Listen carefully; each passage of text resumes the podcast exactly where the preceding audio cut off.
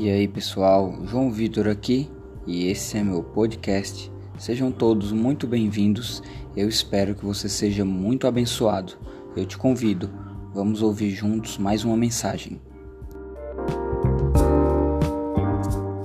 O que é realmente unidade? Você sabe responder isso para você? Muitas pessoas elas acham que unidade é a capacidade de ela fazer coisas da maneira individual, que é realmente você ser um. E hoje, na sociedade a qual eu e você vivemos, muitas pessoas elas caminham e elas correm a sua vida baseada no individualismo. Faz sentido isso que eu estou falando para você? As pessoas, a cada dia que passa, elas estão correndo atrás dos seus próprios interesses elas estão pensando somente nas suas conquistas, que é um exemplo que nós podemos ver recentemente. No início da pandemia, quantos de vocês puderam ver é, as pessoas, elas correndo, quando falou vai fechar tudo, e aí começou a circular a notícia que ia faltar comida. E quantos de vocês conhecem alguém que correu para o supermercado para comprar tudo que podia para fazer estoque pensando em si mesmo? Quantos ouviram falar nisso? Muitas pessoas. E agora, quantos conhecem alguém que fizeram isso? Que você conhece que alguém que correu para o supermercado para fazer isso porque achava que ia passar fome? Mas deixa eu te perguntar, se a pessoa ela faz isso pensando somente na família dela, tudo bem, ela está querendo suprir uma, uma, uma futura necessidade de sua família. Ela não quer que nada falte para ela nem para a família dela. Mas e as outras pessoas? E aquele vizinho dela? E aquele meu vizinho, aquele seu vizinho, será que ele pode passar necessidade? Eu não. Isso é só um pequeno exemplo de como a nossa sociedade ela está doente. Observa isso. E Jesus, lá no Evangelho de João, no capítulo 10, no verso 30, não precisa projetar esse versículo ainda. Jesus ele diz o seguinte: Eu e o Pai nós somos um. Então, na Trindade, nós podemos ver o Deus Pai, nós podemos ver o Deus Filho, Jesus, e o Deus Espírito, o Espírito Santo. Então, desde a fundação do mundo, na Trindade, desde na existência do mundo, Deus, ele já existia, mas existia em unidade. Mas nós hoje vivemos numa sociedade onde ela só está correndo atrás dos seus próprios interesses. E aí eu quero chamar a tua atenção para a nossa realidade. Quero que você visualize algo ainda maior. Presta atenção comigo, porque tem algumas pessoas voltando agora que foram deixar as crianças na salinha. Observa algo muito interessante. Eu e você corremos atrás do mesmo propósito, como igreja. Estou falando dentro do nosso contexto igreja. Qual o nosso propósito maior? É edificar uma casa de refúgio, de adoração, de salvação dentro dessa comunidade. Fica comigo aqui. E nós desejamos alcançar essa comunidade, por isso nós estabelecemos ministérios, nós trabalhamos juntos, nós servimos a comunidade, mas porque muitas vezes dentro da nossa realidade como igreja, é tão difícil eu e você caminharmos com unidade com o irmão que está aí do nosso lado, com o irmão que trabalha conosco, às vezes no mesmo ministério. E agora vai entrar o exemplo. André, sobe aqui rapidinho. Douglas, me ajuda aqui. Pega aí, André. Isso aqui que está na mão do André, o André vai representar todos os ministérios aqui da igreja nesse primeiro momento. Então o André é o louvor, o André é a dança, o André é o audiovisual, o André é o que mais? É os obreiros, o André é o ministério infantil, a integração, é todos os ministérios aqui da igreja. E aqui vai ser o André correndo atrás do propósito dele.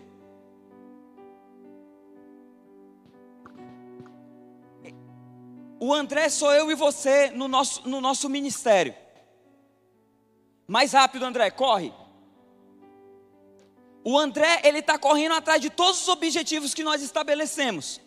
O André ele está servindo, o André está abrindo casas de paz, o André está discipulando pessoas, o André ele está evangelizando, o André está integrando as pessoas, ligando para as pessoas, o André está todos os domingos às quatro horas da tarde na intercessão, o André ele está na mesa de som, o André está ministrando louvor.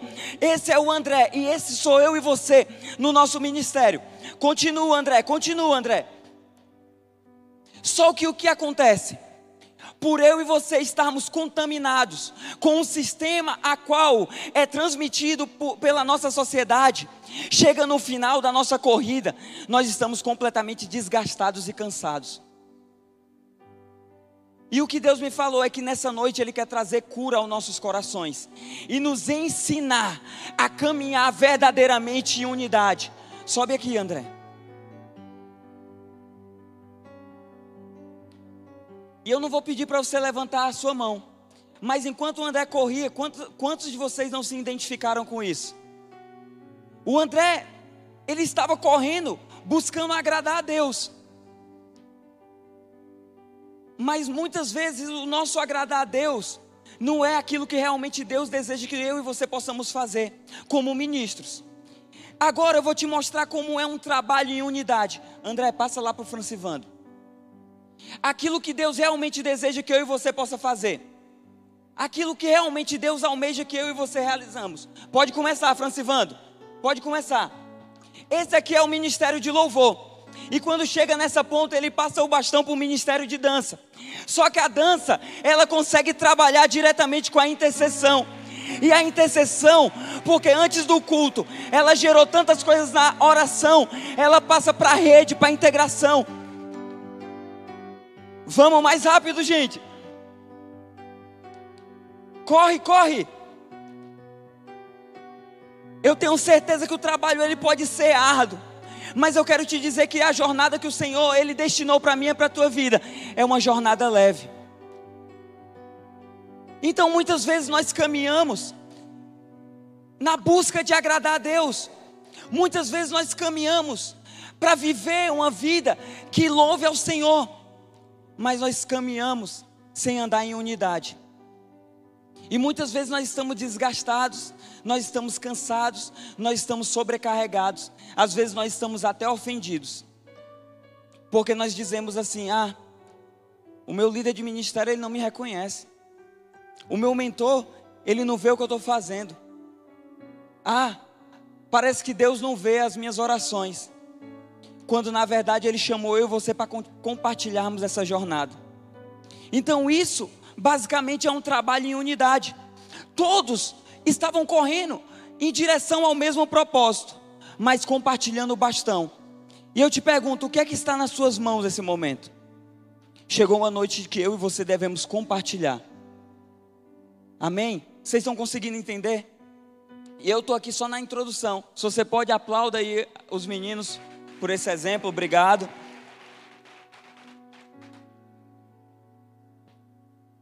Então, o que é unidade?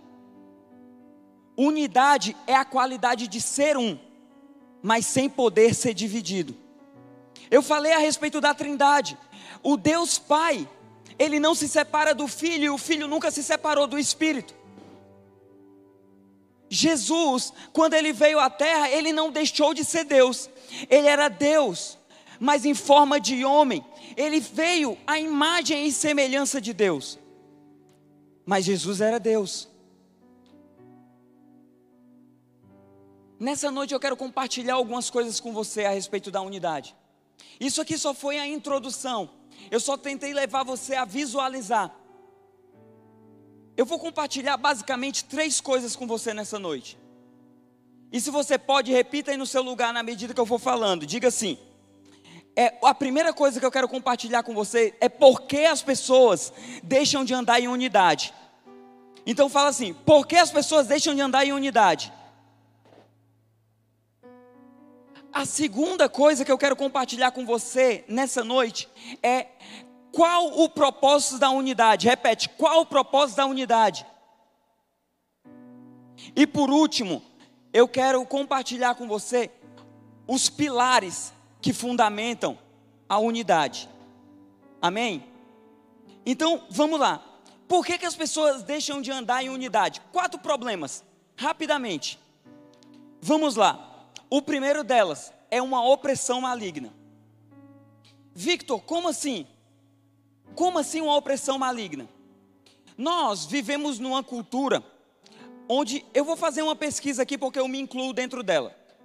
Quantos aqui que estão aqui nessa noite, nessa tarde, nessa noite, vocês é, cresceram sem a figura, sem a representação de uma figura paterna dentro da sua casa? Você, na, você cresceu distante do seu pai. Levanta sua mão. Você perdeu seu pai na sua infância, ou, ou seu, por causa de, de, uma separação no casamento, você acabou convivendo só ou com seus avós ou com sua mãe, e você ficou sem essa figura de um pai. Levanta sua mão assim, bem alto. Então, por causa da falta dessa figura paterna na infância, nós vivemos debaixo de um espírito nessa terra, um espírito de orfandade. Então, até conhecermos a Deus Pai, eu e você vivemos debaixo de uma opressão maligna, que é o espírito de orfandade. Você está comigo? Esse é o primeiro ponto que eu quero compartilhar com você. Só que existe uma segunda causa. Então, após nós identificarmos o espírito de orfandade, existe um segundo espírito, que é o espírito de competição. Então, às vezes, ao invés de compartilharmos a vida, eu e você queremos competir com o nosso irmão para demonstrar muitas vezes que eu sou melhor do que ele, que ele eu faço melhor do que ele, eu sirvo melhor do que ele, eu tenho o carro melhor do que o dele. Faz sentido isso para você? E isso eu não falo somente dentro do ministério, mas eu falo também dentro é, da, do, do, nosso trabalho, muitas vezes até mesmo dentro da família, às vezes nos casamentos, nós podemos ver o marido querendo competir com a mulher e a esposa querendo competir com o marido. Então você está comigo aí? Então, o primeiro é o espírito de orfandade, o segundo são as competições. Só que o terceiro é o egocentrismo. Então, o que é o egocentrismo? É eu sempre querer aquilo que eu gosto. Então aí você ó, chegou hoje ao culto e você olha para o ministério de louvor e você fala: Ai, hoje é o Matusa cantando, eu prefiro quando é a Mica. Não, não, eles dois, eu queria que fosse o Luan. Ah, essa música nova não tá com nada, não tá legal não. Ah, eu prefiro música, as músicas do domingo passado. Ah, é o evangelista pregando. Não, só mais a profeta. É sempre o, o, o meu, o que eu quero, o que eu gosto. Sinto muito. Mas nós falamos no início que na verdade eu e você precisamos é agradar o Senhor.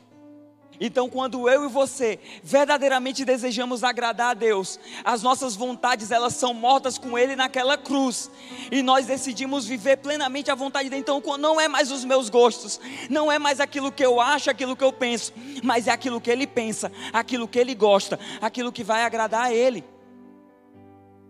Parece muito duro, né? Mas o Senhor me falou durante todos esses dias, desde que eu soube que eu ia pregar que esse culto era um culto onde ele ia trazer cura aos nossos corações. E vai dar certo, fica comigo nisso aqui. Então eu falei para você a respeito do espírito de orfandade, a respeito das competições, a respeito do egocentrismo. E o quarto ponto, e é um dos mais perigosos, é o alto pastoreio. Jefferson, por gentileza, se puder colocar o primeiro texto. Judas capítulo 1, no verso 12. Essas são as manchas em vossas festas de fraternidades, banqueando-se convosco e apacentando-se a si mesmo. Próximo. Mesmo sem temor, são nuvens sem águas levadas pelos ventos de uma para outra parte, são como árvores próximo, murchas, infrutíferas, duas vezes mortas, desarraigadas. Existe um grande perigo no alto pastoreio. O que é alto pastoreio? É aquela pessoa, e eu vou te pedir que não olhe para o lado, nem para sua esposa, nem para o seu esposo. Mentor, não olhe para o seu discípulo. Você que tem um colega, um amigo, não olhe para esse amigo. Mas o alto pastoreio é aquela pessoa que ela quer, não quer ninguém para prestar conta. É aquela pessoa que entende que não precisa de um pastor. É aquela pessoa que deseja caminhar sozinha. Só que em Judas nós podemos ver que no livro de Judas, no capítulo 12, nós podemos ver que essas pessoas, elas são como um lugar sem água.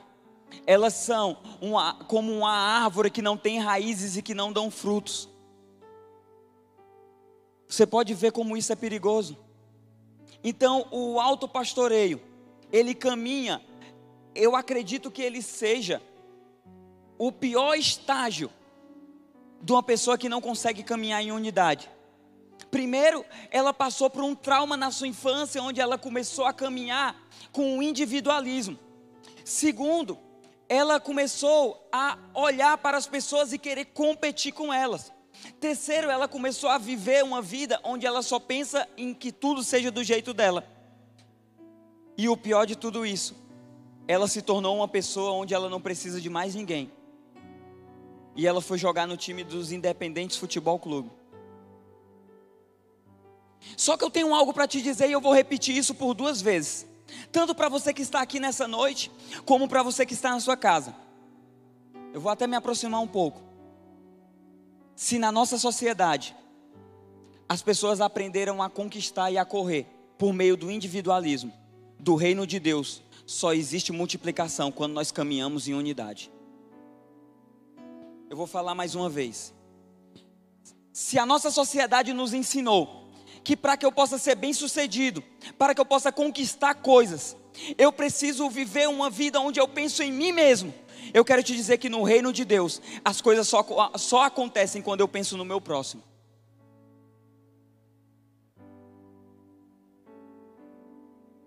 Abra o seu coração, que Deus está fazendo algo aqui nessa noite. Então, eu já falei para você as quatro causas que fazem com que a pessoa ela caminhe de maneira individualista. E agora eu quero falar para você qual o propósito da unidade. Por que é, Vitor, que eu devo andar em unidade? Jefferson, por favor, projeta para mim Mateus, no capítulo 12, no verso 50. Se você está com a sua Bíblia, você pode abrir, nós vamos ler muito a palavra do Senhor.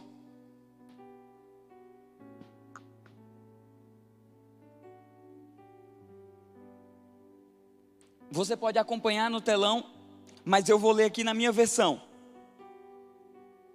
Porque qualquer que fizer a vontade do meu Pai que está nos céus, este é meu irmão e minha irmã e minha mãe. Novamente eu leio Mateus, o capítulo 12, no verso 50, porque qualquer que fizer a vontade do meu Pai, que está nos céus, este é meu irmão, a minha irmã e a minha mãe. O que eu quero dizer com esse texto, as palavras de Jesus é que aquele que cumpre a vontade de Deus. A vontade de Deus é que eu e você possamos caminhar em unidade. Se eu e você caminhamos em unidade, eu e você fazemos parte da família de Deus. Então, o primeiro propósito da unidade é que eu e você possamos fazer parte da família de Deus.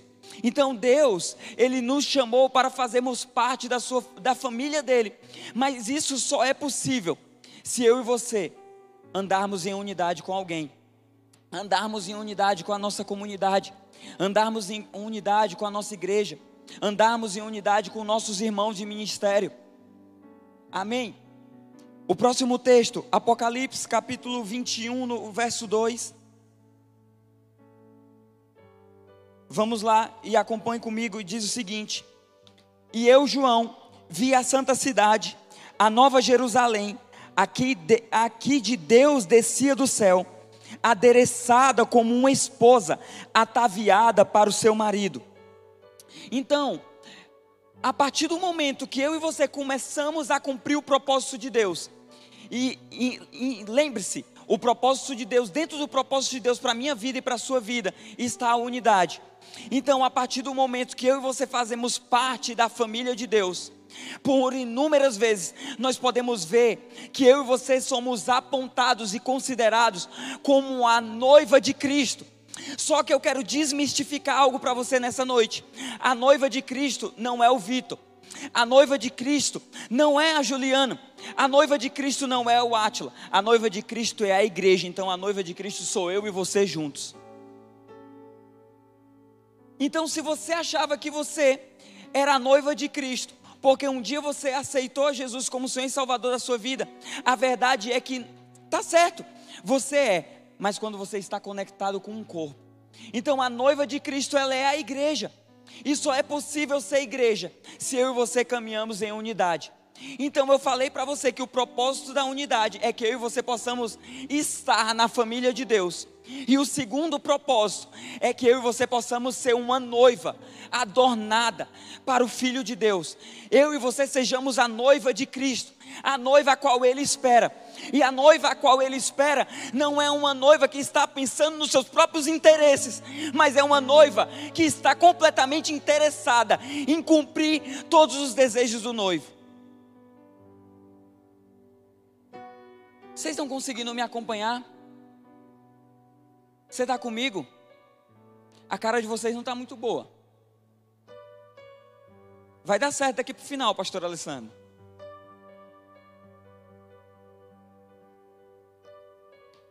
Só que mais do que eu e você fazemos parte da família de Deus, mais do que eu e você sermos a noiva de Cristo, Existe uma promessa para mim e para você quando nós estamos caminhando em unidade.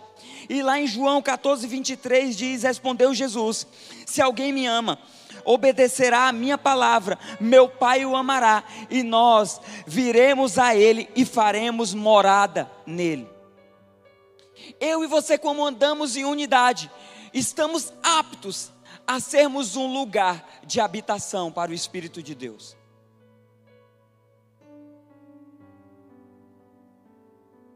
Então, mais do que eu e você fazemos parte da família de Deus quando aceitamos Ele como Senhor e Salvador de nossas vidas, mais do que no final de nossa vida, quando Jesus vier arrebatar a sua igreja, Ele poder nos encontrar como uma noiva santa, imaculada e sem rugas. Neste momento, quando eu e você entendemos o propósito da unidade, nós nos tornamos um lugar de habitação para Deus. E nós já chegamos aí em 50% da nossa palavra. Romanos 8,16 diz: O Espírito de Deus se une com o nosso espírito para afirmar que eu e você somos filhos de Deus. Novamente, o Espírito de Deus se une com o nosso espírito para afirmar que somos da família de Deus, que nós somos filhos de Deus, nós fazemos parte da família de Deus. Se puder projetar a imagem,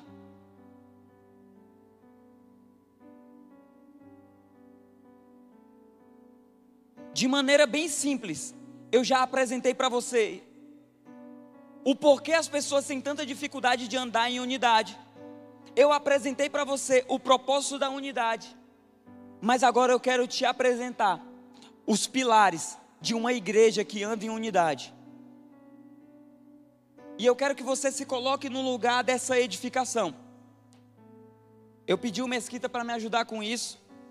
E ele foi muito proativo e rápido. E deu super certo para aquilo que eu quero mostrar para você. Então vamos lá. Jefferson, não precisa projetar, tá bom? Para que essa imagem fique fixada.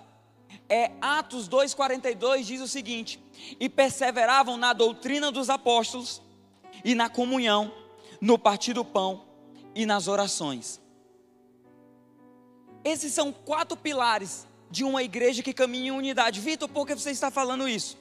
Eu acabei de ler um texto para você que narra um pouco, que contextualiza eu e você na história da igreja primitiva. E olha o que aconteceu.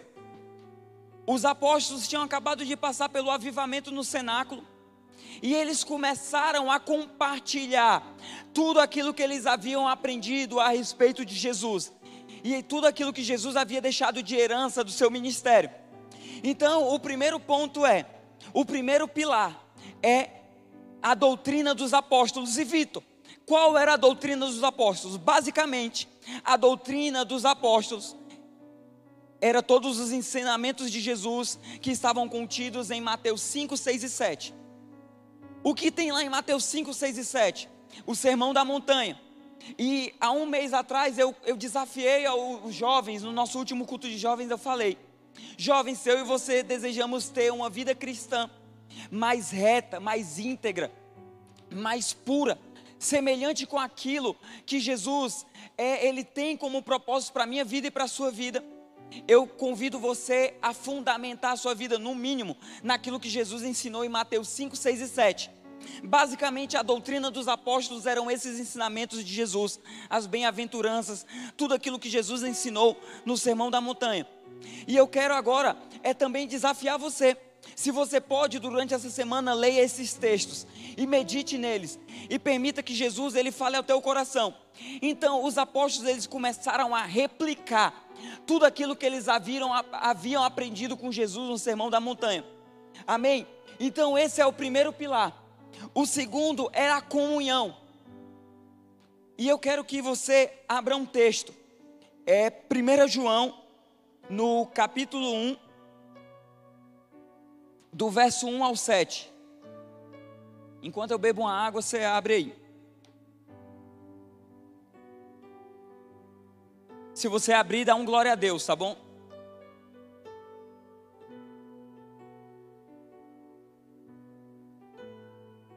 Se você abrir, dá um glória a Deus mais forte.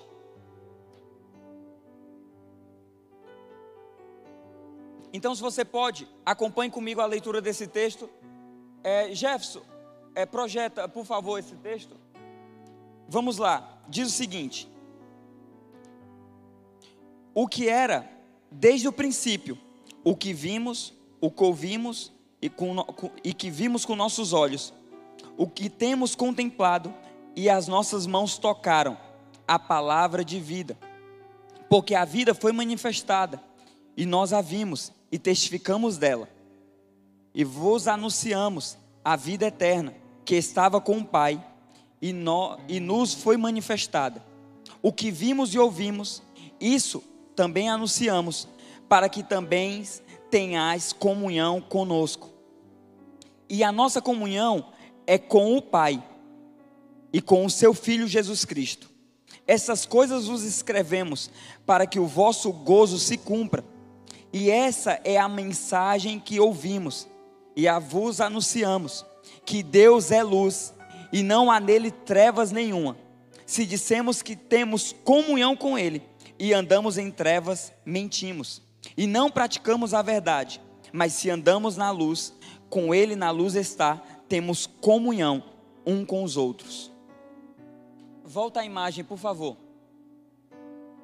Então, se o primeiro pilar era a doutrina, o segundo é a comunhão.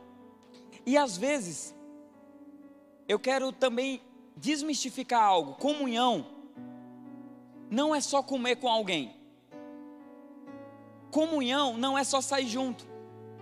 Às vezes eu às vezes nós achamos que só porque eu ando muito com uma pessoa, eu ando muito com a pastora Alessandra, é que eu tenho comunhão com ela. Porque o significado da palavra comunhão, ele fala muito de compartilhar ideais, de correr em direção ao mesmo propósito, de ter as mesmas ideias e de fazer coisas semelhantes. Então, comunhão não é só comer junto. A palavra comunhão no grego diz, nós, diz koinonia. Então, koinonia é você compartilhar das mesmas ideias, você viver a mesma vida que aquela pessoa. Só que a palavra comunhão no hebraico é ainda mais forte. A palavra comunhão no hebraico é carral, e carral quer dizer família. Então, comunhão não é só andar junto, comunhão não é só sair junto. Comunhão é viver junto. Comunhão é compartilhar dos mesmos ideais e ter os mesmos interesses. Comunhão é você correr juntamente com essa pessoa em direção ao mesmo propósito. Por que eu estou te dizendo isso? Porque num ambiente como esse é possível nós estarmos reunidos no mesmo lugar e nós não temos comunhão um com o outro. Só que uma igreja que caminha em unidade, ela vive comunhão, ela vive coinonia, ela vive o carral de Deus.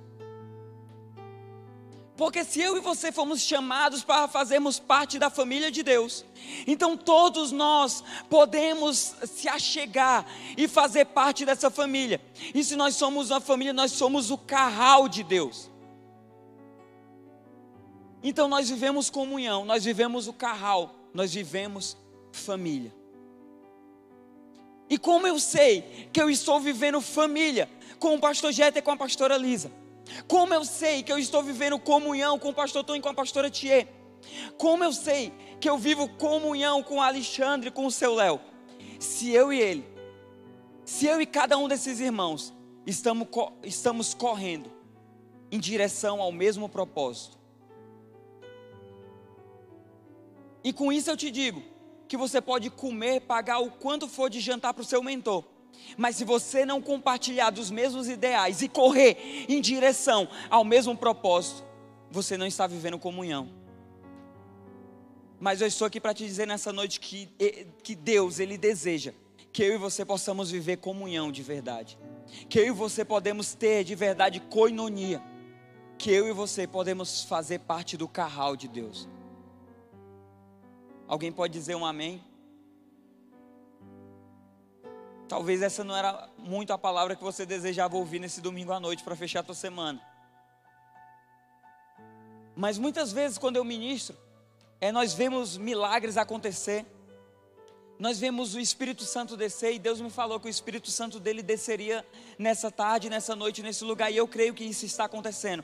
Mas ele está descendo de uma maneira diferente, porque ele está descendo para nos ensinar nessa noite. E os milagres vão acontecer. Porque o Senhor me falou que haviam muitas almas feridas aqui porque você se machucou. Talvez com o teu líder de ministério você se ofendeu, talvez com o teu mentor, talvez você se ofendeu comigo. E eu nem sei, eu te ofendi de alguma maneira.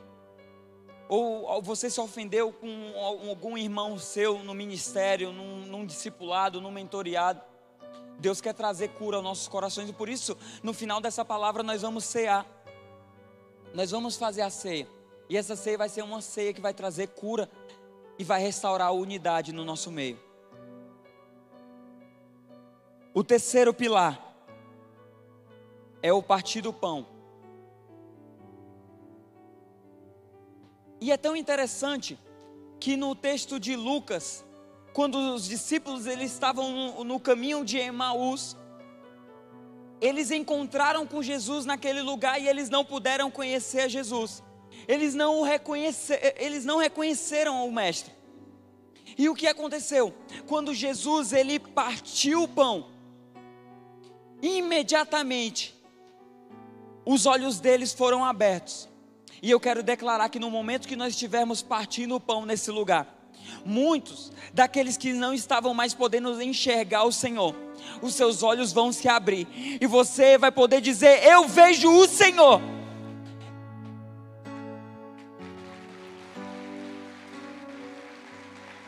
Houve uma mudança de ambiente nesse lugar agora. Eu não sei se a intercessão pode sentir isso, mas eu agora vi grilhões caindo nesse lugar. E eu senti corações que estavam endurecidos e enrijecidos. E parecia que essa palavra estava batendo, batendo, batendo, batendo, e não estava surtindo efeito algum, imediatamente algumas coisas já se passaram.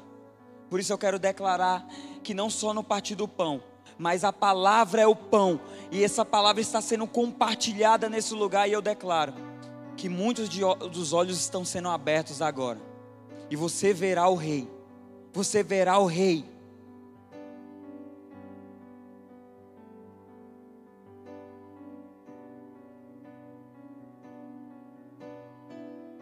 Olha o que diz João 6,51, diz o seguinte.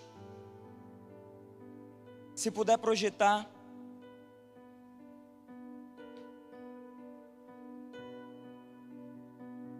O pão que eu darei é a minha carne para a vida do mundo. Jesus, ele deu o seu próprio corpo como sacrifício para mim e para você, para que o mundo pudesse haver vida. E Ele é o pão vivo que desceu dos céus, que foi compartilhado comigo e com você. Então nós falamos que o primeiro pilar é a doutrina dos apóstolos, o segundo é a comunhão, o terceiro é o partir do pão e por último, as orações. Se você lê todo todo o livro de Atos e você parar para ler todas as cartas que o apóstolo Paulo escreveu, você verá por inúmeras vezes eles tratando a oração como uma das coisas mais importantes para a igreja primitiva, para a igreja do primeiro século, para a igreja daquela época. E muitos de nós temos deixado a oração de lado em nossas vidas.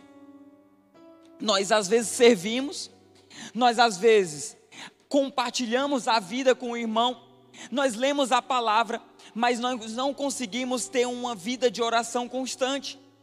Mas a oração, ela é um dos pilares mais importantes das nossas vidas. E eu disse no início que eu e você somos como, somos como esse prédio, essa edificação. E agora, retira algo disso da tua vida. Olha para você, sem os ensinamentos de Jesus, você inclinaria para a direita. Não haveria sustentação suficiente para você. Talvez poderia segurar ali um pouquinho, mas qualquer momento poderia desmoronar. Retira a oração e você inclinaria para a esquerda. E talvez por alguns instantes, por alguns momentos, você se sustentaria nas suas convicções, nos seus pensamentos, nos teus ideais. Mas em qualquer momento, você estava perto, prestes a desmoronar. E eu olho para essas duas vigas do meio, a comunhão e o partir do pão. Tira uma delas também. Eu lembro que no nosso prédio antigo, de repente uma coluna começou a rachar. E ela não era uma coluna das pontas. E talvez você ache assim, não, mas se tirar ali do meio dá para manter. Eu tenho certeza que na hora do primeiro terremoto da tua vida, na hora que você começar a chacoalhar, que tudo começar a estremecer, que na hora que a próxima pandemia chegar, na hora que a, a próxima crise surgir, eu tenho certeza que as coisas vão começar a desmoronar na tua vida. Porque um prédio bem fundamentado, bem estabelecido, ele precisa de todos os pilares para se manter de pé. Nós poderíamos ter posto ali embaixo como um alicerce Jesus porque a palavra fala que Ele é a pedra de edificação. Eu não sei se essa palavra, como ela está descendo ao teu coração, eu sei que Deus ministrou muito comigo e enquanto eu estou falando com você, Ele está ministrando muito ao meu coração nessa tarde, nessa noite.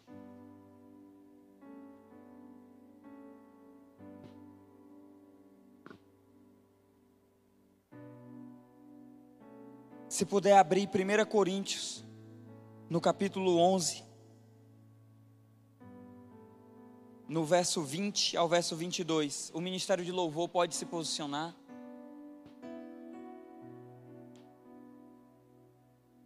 Vamos ler comigo. Se você pode, leia no, na sua Bíblia, leia no, no seu celular ou acompanhe no telão. Eu vou ler na minha versão porque fica mais prático para aquilo que eu quero fundamentar para você aqui.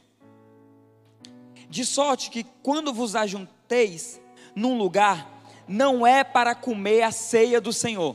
Guarda isso. A igreja de Coríntios estava se reunindo para comer uma ceia, mas que não era a ceia do Senhor. Porque comendo, cada um toma antecipadamente a sua própria ceia. E assim um tem fome e outro embriaga-se. Não tendes porventura casas para comer e para beber? Ou desprezais a igreja de Deus e envergonhais os que nada têm, que vos direi? Louvar-vos-ei, nisto não vos louvo. O que eu quero trazer para você aqui, o apóstolo Paulo, ele começa a exortar a igreja de Coríntios, porque eles começaram a fazer uma ceia completamente diferente com a ceia a qual Jesus havia ensinado. E daqui a pouco nós vamos ceiar. Mas será que a ceia muitas vezes para nós não se tornou um rito a qual nós realizamos na igreja, porque foi isso que aconteceu com a igreja de Coríntios naquela época. Então, na ceia, eles começaram a levar alimentos, começaram a levar coisas a qual Jesus não havia estabelecido para aquele momento. Então, eles começaram a realizar ritos que eram vistos em festas pagãs. Então, era basicamente isso que acontecia nessa ceia, nesse momento. E o apóstolo Paulo, ele começou a exortar, porque o que ele estava falando, porque a ceia é um lugar e um momento propício para o compartilhar, para que eu e você possamos viver unidade. Só que a igreja naquela época, a igreja de Coríntios, eles começaram a pensar nos seus próprios interesses. Então, a igreja de Coríntios era justamente aquela que estava com o problema de orfandade, aquele que estava olhando para os seus próprios objetivos, para os seus, para os seus próprios sonhos, aquela que estava pensando no seu próprio ego, aquela que estava competindo com o próximo, havia, existia esse tipo de pessoa naquela mesa, na, nessa mesa, nessa ceia. É isso que eu quero que você visualize. Miquinha, me ajuda aí. Se você pode, feche os seus olhos.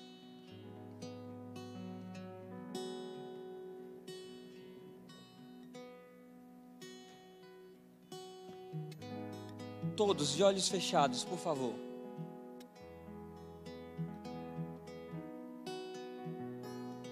Eu quero dizer para você que quando estamos em família, e eu e você fluímos na unidade do Espírito Santo, nós andamos e conseguimos andar na mesma vida que o nosso próximo. Nós começamos a compartilhar dos mesmos ideais, do mesmo amor, da mesma paixão e nós recebemos capacidade, capacitação de Deus para fluir no reino de Deus em várias áreas e em vários aspectos. Existem coisas na nossa vida, existem coisas e situações que acontecem com cada um de nós que nos separavam de Deus e que faziam com que eu e você não andássemos em unidade. Mas eu quero te dizer que todas essas barreiras, elas foram derrubadas. Deus, quando Ele nos regenera, ele nos regenera para sermos um corpo e fazermos parte de uma família. E nós nos tornamos um templo bem ajustado em Jesus, sendo Ele o nosso fundamento. Na eternidade, Deus, Ele já vivia em família, pois Ele criou todas as coisas com o Filho e o Espírito. Eles já existiam. No jardim, Eva foi criada de um lado de Adão eles eram um em si e um em Deus. O pecado que fez a separação, tornando o homem um ser completamente individualista. O que eu e você podemos ver em Deus é que em Deus o propósito da unidade é plenamente restaurado. Pois sozinhos se você vai aplaudir ao Senhor, pode aplaudir mais forte. E fe, continua de olhos fechados, para que isso entre no teu coração. Pois sozinhos em Deus, eu e você somos apenas um membro do corpo.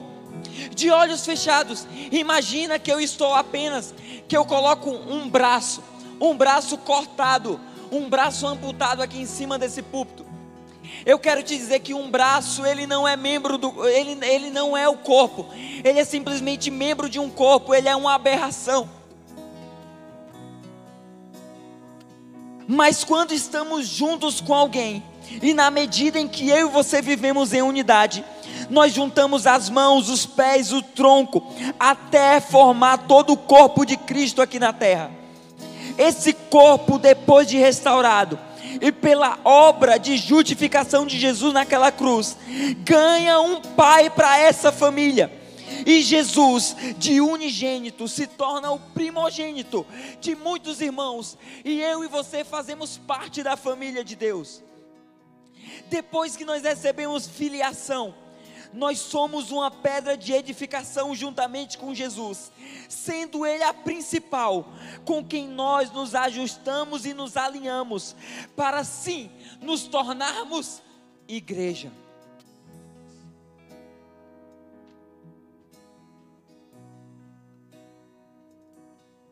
A unidade da igreja ela deriva da unidade da Trindade. Porque há um só Pai, uma só família, porque há um só Senhor, uma só fé, esperança e batismo, e porque há um só Espírito, há um só corpo. Jesus, ele um dia intercedeu ao Pai para que eu e você pudéssemos chegar até aqui e possamos viver unidade. Só que o pecado ele distorceu, ele quebrou tudo que um dia Deus ele estabeleceu para nós. Mas Jesus ele restaurou todas essas coisas. Inclusive ele nos restaura para que eu e você, mesmo cheio de diferenças com o nosso irmão, possamos caminhar em unidade, para assim todo o propósito de Deus possa se cumprir nessa terra. E por isso, nesse momento eu quero fazer a intercessão de Jesus. Não sei se você sabe, mas Jesus um dia intercedeu por você. E está lá em João, no capítulo 17, no verso 18 até o verso 23. Se você pode, fica de pé no seu lugar.